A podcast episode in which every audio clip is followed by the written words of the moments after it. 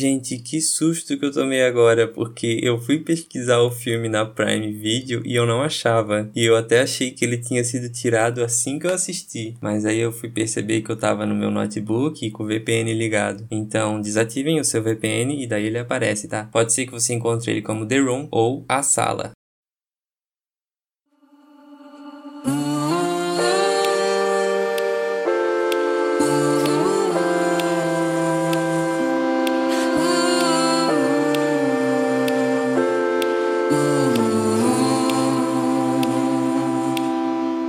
Bom dia, boa tarde, boa noite, bem-vindos a mais um episódio de Zero Comentários. Hoje nós vamos falar sobre o filme The Room. Esse podcast adverte. Fica muito mais interessante se você ver o filme antes de ouvir o episódio, então ouça por sua conta e risco.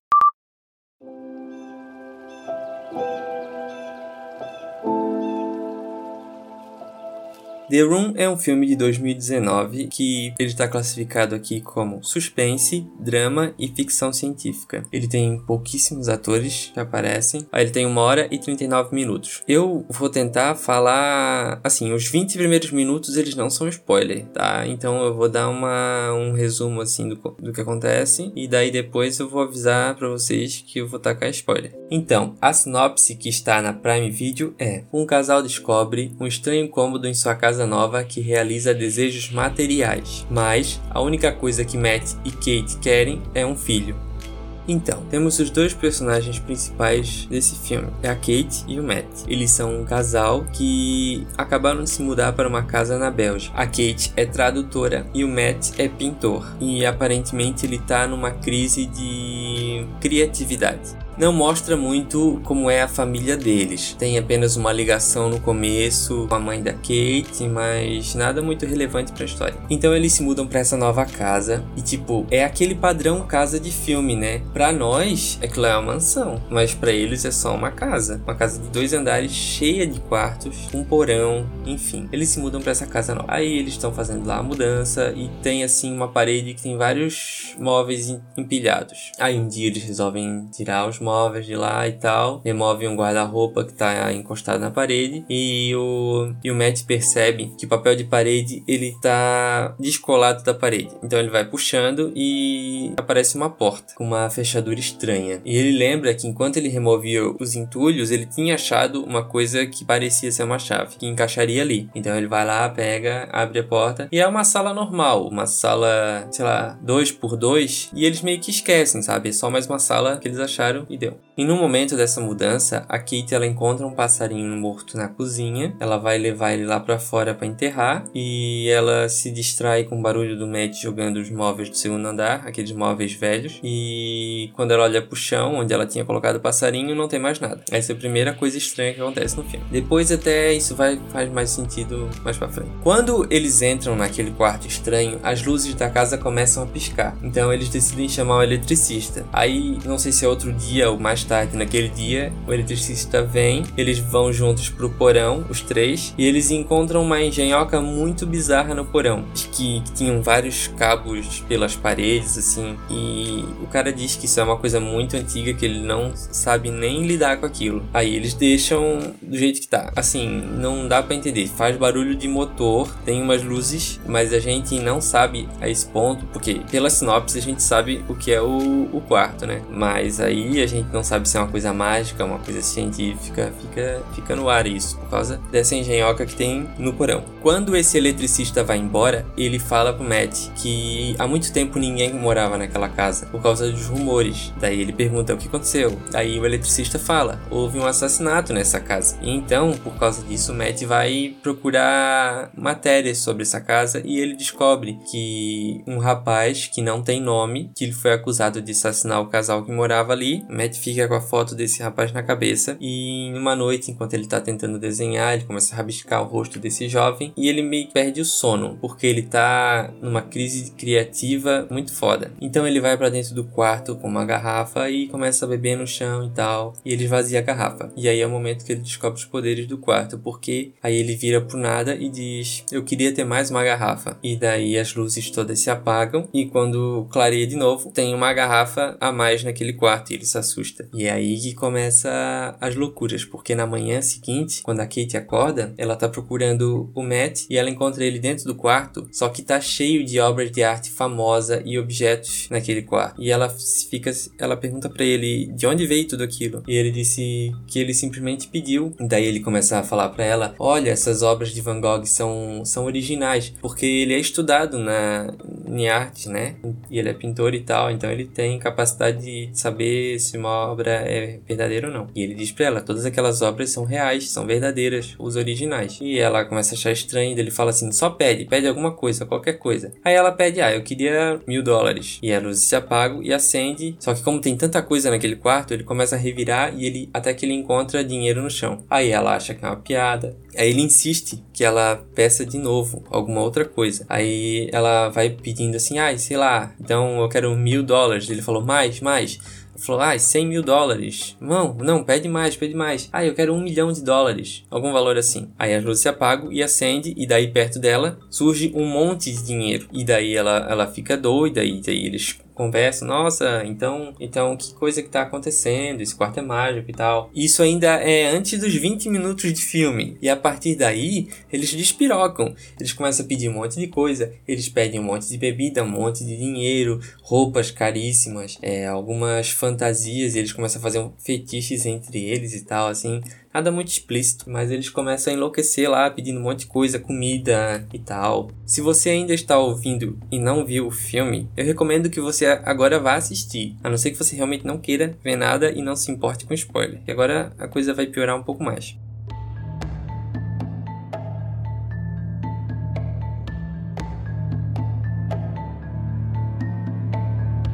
Então, como na sinopse fala, eles querem um filho, porque eles já tentaram muito ter filho e não conseguem, apesar de eles já terem ido ao médico e o médico disse que não havia nenhum problema com eles, era só eles tentar. Mas a Kate está traumatizada e ela não quer tentar um filho. E por que que eles querem, eles voltam ao assunto da criança? Porque depois que eles conseguiam qualquer coisa com aquele quarto, eles começaram a entrar em depressão, sabe? Tipo, ele dava colares para ela e ela não se importava em, em perder o colar. Até que um dia, Matt está procurando pela Kate e encontra ela na cama com um bebê no colo. E ele pergunta de onde veio essa criança e ela simplesmente fala: Eu pedi um filho. Assim, eu já vi muitos filmes de ficção científica e já joguei muitos jogos. Eu me considero um expert em coisas bizarras. Então vamos pensar, vamos parar aqui agora e refletir um pouco. Você acabou de se mudar para uma casa e tem um quarto que você pode fazer qualquer pedido, qualquer coisa se materializa naquele local. O que eu recomendo que você faça? Primeiro, se você pode pedir tudo quanto é coisa, peça um, um aparelho que meça a radiação. Primeiro, para você ver se aquele quarto não é radioativo, porque pelo amor de Deus, alguma coisa bizarra tem. Ou é magia ou é ciência. E se for ciência, é capaz de ter radiação aí. Tá, não é radioativo, beleza? Próximo passo. Se for mágico, será que você está perdendo anos de vida fazendo desejo? Será que você não se incomodaria em perder um ano de vida para cada coisa que você pede do quarto? Eu não sei, é uma coisa a se pensar. Então tá bom, mas de onde vêm as coisas? Então vamos para o primeiro teste. Você pediu uma obra de Van Gogh e veio uma obra original. Tá, mas será que ela veio do passado para sua mão ou ela veio do museu direto para sua mão? Ou será que o quarto fez uma cópia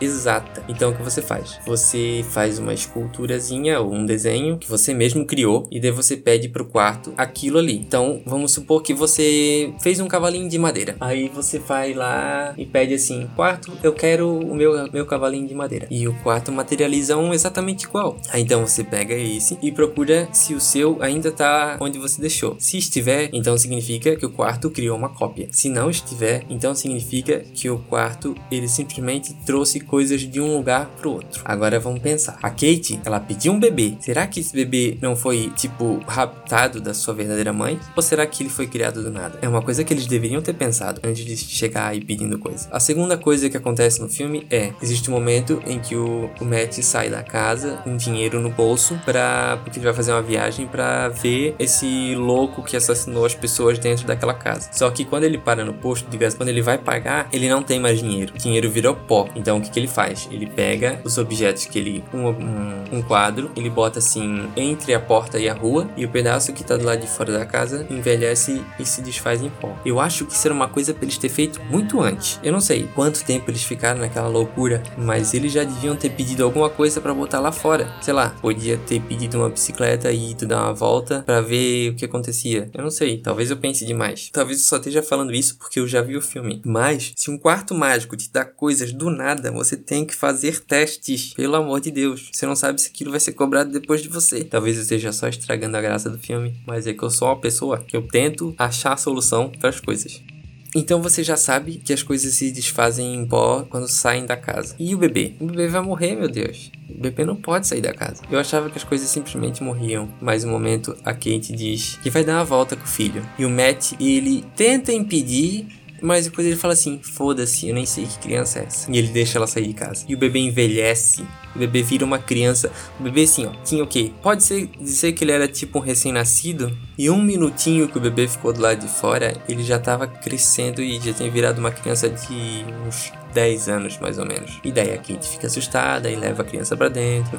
E daí começa todo o terrorismo da, dela ficar assim: ai, meu filho não pode sair, vamos trancar todas as portas. E a criança tá naquela fase que a criança quer sair, quer ver o mundo. E aí, depois essa criança vira só, só desgraça vindo dessa criança. Aí eu pergunto para você: de onde veio essa maldita criança? Ela nem se parece com eles. É uma criança loira e nenhum dos dois é loiro. E a Kate eu acho que ainda tem talvez algum traço asiático não sei. Ela não tem nada a ver com a criança. E daí todo esse terrorismo que eles fazem com a criança para não sair de casa, dizendo que a criança tem uma, uma doença e tal. Eles não, né? Só a Kate. O Matt tá pouco se fudendo pra aquela criança. Eu acho que não tem graça eu avançar mais na história do filme, porque o ponto principal dele é na criação daquele quarto. E tá, agora pensa: você fez um filho e ele não pode sair de casa, e você já cagou com 10 anos da vida dele expondo ele ao ambiente lá fora. Mas tudo bem, vamos relevar isso. Essa criança que não podia sair de casa um dia entra no quarto, pede pro quarto criar uma floresta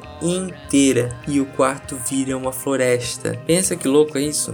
Agora, daria para a criança viver de boa dentro do quarto, né? Porque existe uma questão: a criança ela só pode sair para o mundo real se ela assassinar o seu criador. Mas a mãe e o filho podiam viver dentro do quarto, criando de tudo. Eu acho que não precisaria recorrer a assassinato. Mas é claro que isso não dá certo. Tem um momento bem bizarro que a Kate e o Matt começa a transar na cozinha e a criança vê. E a criança sai de casa e envelhece só pra voltar um jovem adulto para tentar pegar a mãe. Pensa no quão doido e doentio é isso. E eu sei, aquela criança tem só 3 meses de vida e já é um jovem adulto. Mas mesmo assim. Aí então eu pensei: será que o quarto apenas materializa coisas? Será que ele faz de tudo um pouco? O, o filme não deixa isso tão explícito. A única coisa além de uma materialização que aquele quarto faz é que que o menino, que já é um jovem adulto, ele pede para se transformar no, no Matt. Mas isso não é mostrado para nós, só nos últimos momentos do filme que isso aparece. Então, talvez existam outras maneiras de se usar aquele quarto, além de materializar coisas. Se você pode pedir para alterar sua aparência, será que você também pode pedir coisas que não existam? Sei lá, se você pedir uma fada, será que aparece uma fada? Ou aparece só um boneco de uma fada? Ou se você pedir para que você tenha poder poderes de lançar fogo pelas mãos. Será que o quarto te dá esses poderes ou o quarto não entende isso? Eu não sei. Eu sinto que eu queria respostas, mas ao mesmo tempo eu não quero outro filme. Eu gosto de deixar em aberto, porque o filme ele não fala a origem. Você a única, a única coisa que você vê é que aqueles cabos estão por todas as paredes e piso e teto da casa, tá? E que o coração é lá naquela máquina que tá no porão e só você não sabe de onde aquilo veio, quem criou aquilo, durante o filme todo. Ele só te joga ali naquele mundo. De certa forma isso é bom, porque tem gente que não gosta quando o filme entrega tudo e deixa assim aberto para você pensar nas possibilidades que poderiam acontecer.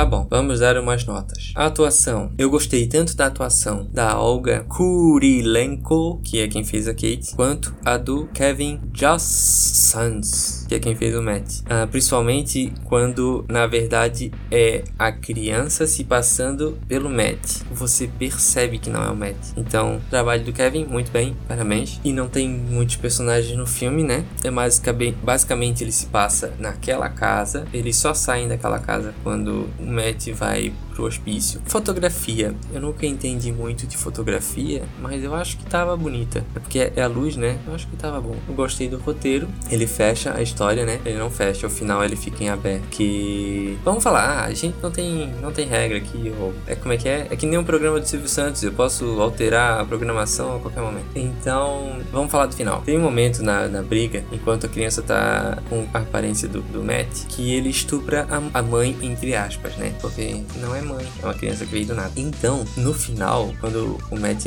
o Matt e a Kate, eles saem, eles estão assim no hotel passando a noite, ela tá preocupada assim na cama, ela levanta assim um teste de DNA escrito positivo. Então fica a dúvida se ela está grávida do Matt quando eles transaram na cozinha aquela hora, ou se ela está grávida da criança bizarra que quando, no momento que estuprou ela. O filme dá a entender que é a segunda opção pela cara dela, mas pode ser que não. Só vão descobrir quando a criança nasce. E no final dá uma piscadinha na luz como se alguém estivesse usando o quarto. Só que eu acho que lá é só para deixar as pessoas com a pulga atrás da orelha. Eu acredito que, que realmente a criança morreu. Voltando às notas, voltando às notas. O que, nós já falamos? É roteiro, os personagens da fotografia. Eu acho que foi isso. O que mais falta? Efeitos. Eu, eu acho que não tem muitos efeitos visuais, porque eu acredito que não tenha muito 3D, assim, né? Esqueci a palavra. Acho que é tudo real, feito de verdade. Mas vocês entenderam. Então eu acho que tá bom, deu, deu para acreditar. Deu para acreditar que aquilo tava mesmo, acontecendo. A nota que eu dou pro filme, um 8. Ele tá um pouquinho acima da média, talvez não seja perfeito, mas tá bom, entregou, passou de ano. No IMDB, ele ganhou um 6 críticos, né? Eu posso dizer? Ah, eu gostei. Acho que esse episódio vai ficar bem curto. Meu Deus, redes sociais. Eu sempre esqueço de falar disso. Então já terminamos o episódio. E agora vamos para as redes sociais. Você pode seguir esse podcast no Twitter com a Z Comentários, só a letra Z, eu devia mudar, não sei, eu achei que ficou chique. Então, Z Comentários no Twitter. E, se eu não me engano, eu consegui mudar o meu PicPay, porque eu não consegui fazer outro PicPay.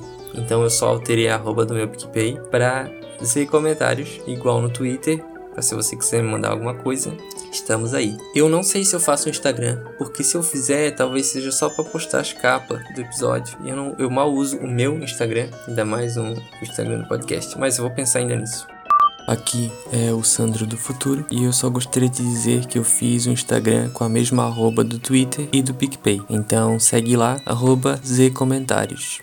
Se você quiser seguir a minha conta pessoal no Twitter, é arroba SandroSPK. No Instagram também é arroba SandroSPK. E você não vai me encontrar no Facebook, porque eu até tenho uma conta pessoal lá, mas eu não uso e tô pensando em deletar. E eu queria fazer um agradecimento especial ao podcast Indiente Podcast, que recomendou meu podcast no último programa deles. Então vai lá e ouve eles. Eles são tipo os meus podcasts, porque eu meio que fui incentivado pelo grupo Telegram Indiente Podcast. Então vai lá, ouve eles. Arroba arroba deles do Twitter é IndigentesPod. E eu acredito que você pode encontrar eles em qualquer agregador ou também no Spotify, que é só jogar lá Indigente Podcast que você acha eles. Já o meu podcast ainda está sendo aceito em algumas plataformas, mas você já pode encontrar ele no Google Podcast, no Pocket Cast, Rádio Public, Spotify, Breaker e o próprio Anchor, que é onde eu faço o upload dos meus episódios. Então é isso, galerinha. Esse foi o meu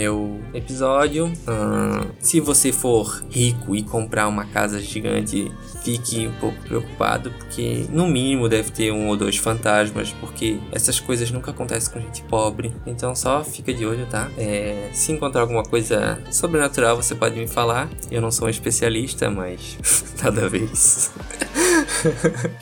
Tá bom. Então é isso, galera. Não esqueçam de me recomendar algumas coisas para ouvir e comentar aqui, porque até agora o nome desse episódio fez jus ao meu Twitter, porque ninguém me comentou e recomendou porra nenhuma. mas tudo bem, eu só tô no segundo, esse é o terceiro. Então é isso, até outro dia, até outro episódio, ainda vou pensar o que eu vou fazer e tchau!